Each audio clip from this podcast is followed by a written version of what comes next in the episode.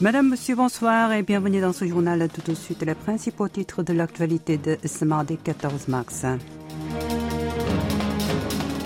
Yoon Suk-yeol au Japon les 16 et 17 mars, le programme de son voyage dévoilé. Temps de travail, le chef de l'État demande de revoir l'amendement visant à augmenter le plafond hebdomadaire. JCS, Pyongyang tire deux nouveaux missiles balistiques vers la mer de l'Est. Et enfin, travail forcé, les trois survivants rejettent officiellement le plan d'indemnisation de leur gouvernement.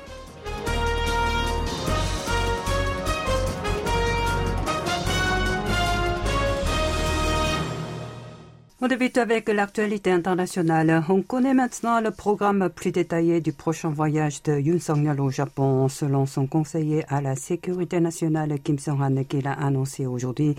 Le président de la République commencera son déplacement à Tokyo ce jeudi par une rencontre avec ses concitoyens expatriés dans l'archipel. Puis il s'entretiendra en tête à tête avec le premier ministre Fumio Kishida. Ils dîneront aussi ensemble. Lors de leur sommet, les deux dirigeants échangeront sur les meilleurs moyens de réchauffer les relations entre leurs pays. Il s'agira là de mettre en exécution le plan d'indemnisation des Sud-Coréens victimes du travail forcé lors de la période de la colonisation.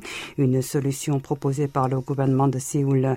La levée des restrictions commerciales nippones vers le pays du matin clair et la normalisation du pacte bilatéral d'échange de renseignements militaires euh, GESOMIA s'inviteront elles aussi dans leurs discussions. Et le lendemain, le chef de l'État sud-coréen rencontrera les dirigeants politiques et économiques du pays du soleil levant. Dans ce cadre, il prendra part à une table ronde d'affaires Corée du Sud et Japon. Et avant de rentrer à Séoul, il donnera une conférence devant les étudiants d'université des deux pays voisins. Au chapitre social, le président de la République a ordonné de reconsidérer l'amendement visant à accorder davantage de flexibilité à la gestion du temps de travail, un texte selon lequel les Sud-Coréens peuvent travailler jusqu'à 69 heures ou plus par semaine. La première secrétaire présidentielle à la communication a annoncé que Yoon Suk-yeol a demandé de le revoir partiellement en écoutant plus particulièrement les opinions de la génération MZ, c'est-à-dire les jeunes nés entre les années 1980 et le début des années 2000. Selon la présidence, si la législation en question a pour enjeu de donner la possibilité aux entreprises de choisir leur rythme de travail en fonction de leur carnet de commandes et de leur activité, elle est perçue comme une mesure destinée à rehausser l'actuel plafond hebdomadaire de 52 heures, faute d'avoir réussi à mieux la faire connaître.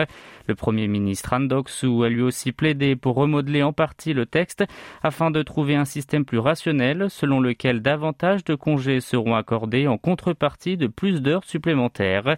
Sans surprise, le parti du pouvoir du peuple, la formation présidentielle, se rallie à la position de l'exécutif, tandis que le Minju, la principale formation de l'opposition, continue de dénoncer ces mesures qu'il juge anachroniques.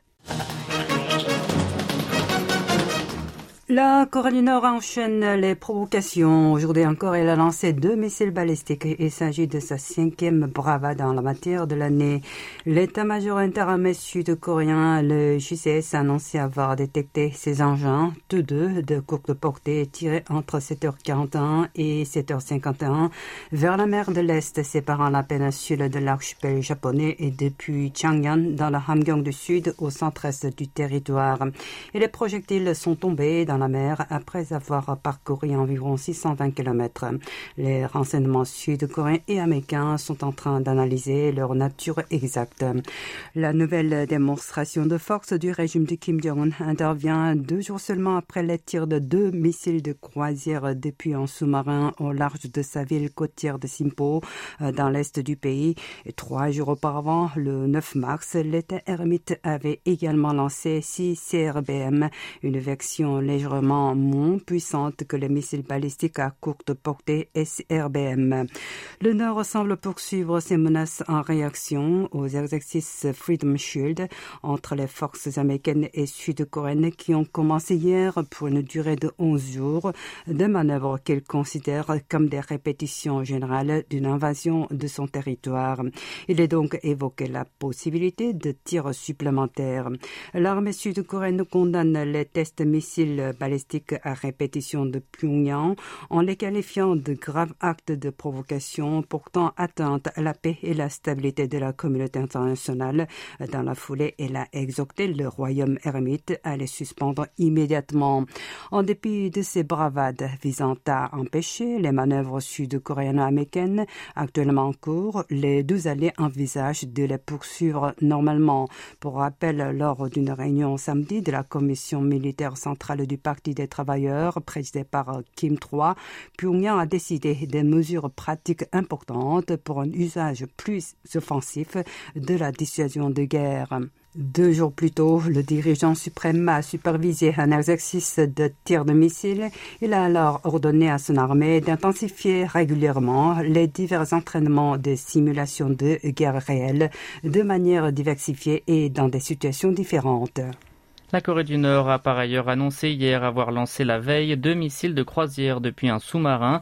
Selon son agence de presse officielle KCNA, ces projectiles ont parcouru 1500 km en suivant une trajectoire en forme du chiffre 8 avant d'atteindre avec précision leur cible désignée.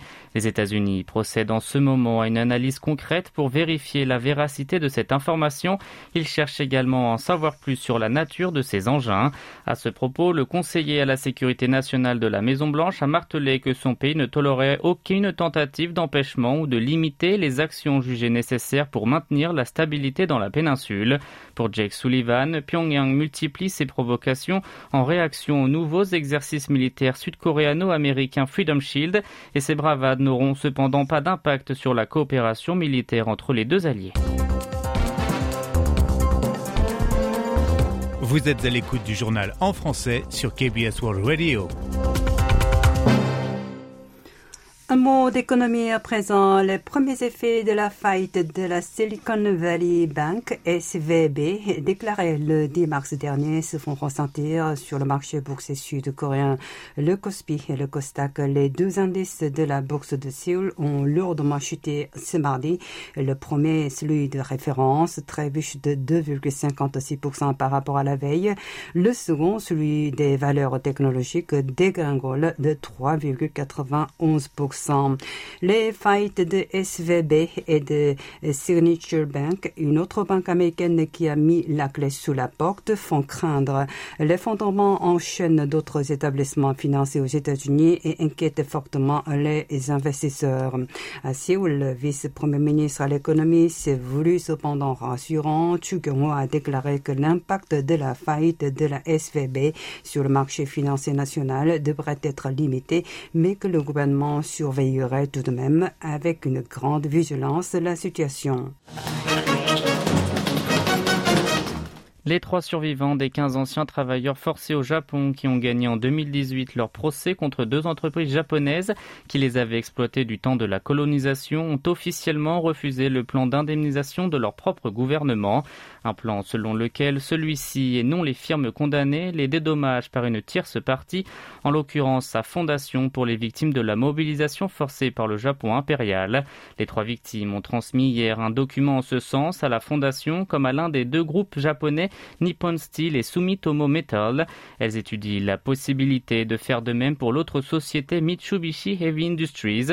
Il s'agirait d'une procédure nécessaire pour leur nouvelle bataille judiciaire en perspective. Selon un responsable d'une ONG sud-coréenne qui les défend, leur combat n'est pas terminé, mais elles s'engagent dans un nouveau départ pour un long feuilleton et pour cela commenceront par rappeler la justice à ordonner rapidement la monétisation des brevets et des marques que les deux entreprises possèdent en Corée du Sud.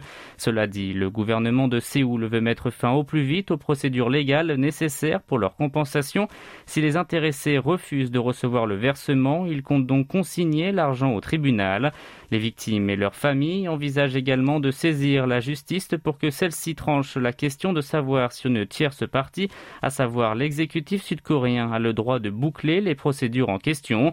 Une dispute judiciaire est donc attendue dorénavant entre les anciens ouvriers sud-coréens et leur gouvernement. Dans ce contexte, les experts des relations sud-coréano-nippones appellent d'une seule voix l'archipel à prendre ses propres mesures visant à trouver une solution à la question. Selon eux, dans le cas contraire, la grogne risque de monter chez les Sud-Coréens et cela ne fera qu'envenimer les choses entre les deux voisins. Le président sud-coréen a félicité son homologue chinois pour son troisième mandat à la tête du pays. Un responsable du gouvernement de Séoul l'a annoncé hier dans un entretien téléphonique avec l'agence Yanam News que Yoon Song-yeol avait adressé à Xi Jinping un télégramme en ce sens.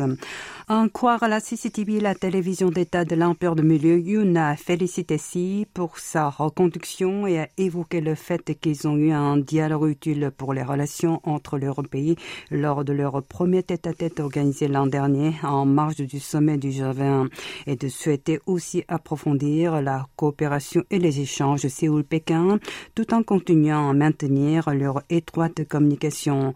L'envoi de ce message a attiré une attention particulière car la Corée du Sud s'apprête à renforcer de manière considérable sa coopération économique et sécuritaire avec Washington et Tokyo et à cet effet, son chef de l'État prévoit des entretiens successifs à deux et à trois avec les dirigeants américains et nippons. Les prix du secteur du divertissement et de la culture ont grimpé de 4,3% le mois dernier par rapport à il y a un an.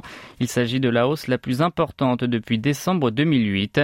Un des principaux facteurs est le voyage en groupe organisé qui a repris des couleurs à la suite de l'atténuation des mesures sanitaires liées au Covid-19. Les frais des circuits à l'étranger ont surtout bondi de 13,3% en enregistrant une augmentation à deux chiffres pour le troisième mois de suite. Alors que de plus en plus d'habitants passent leur temps à l'extérieur, les produits de loisirs comme la randonnée et le camping ont quant à eux vu leur prix progresser de 6,1% et les articles de sport de 9,5%. Idem pour les services culturels, les tarifs des parcs d'attractions et des tickets de cinéma ont cru de 9,3 et 7,4% respectivement. Les produits destinés aux animaux de compagnie ont connu une envolée de 9,4%.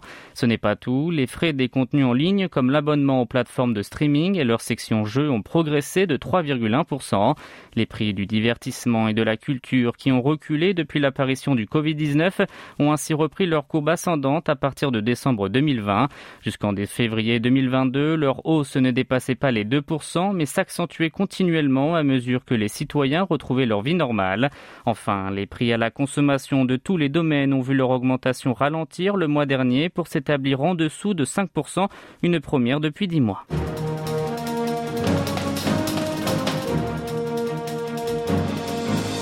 C'est la fin de ce journal qui vous a été présenté par Yun He Jong et Maxime Lalo. Merci de votre fidélité et bonne soirée sur nos ondes.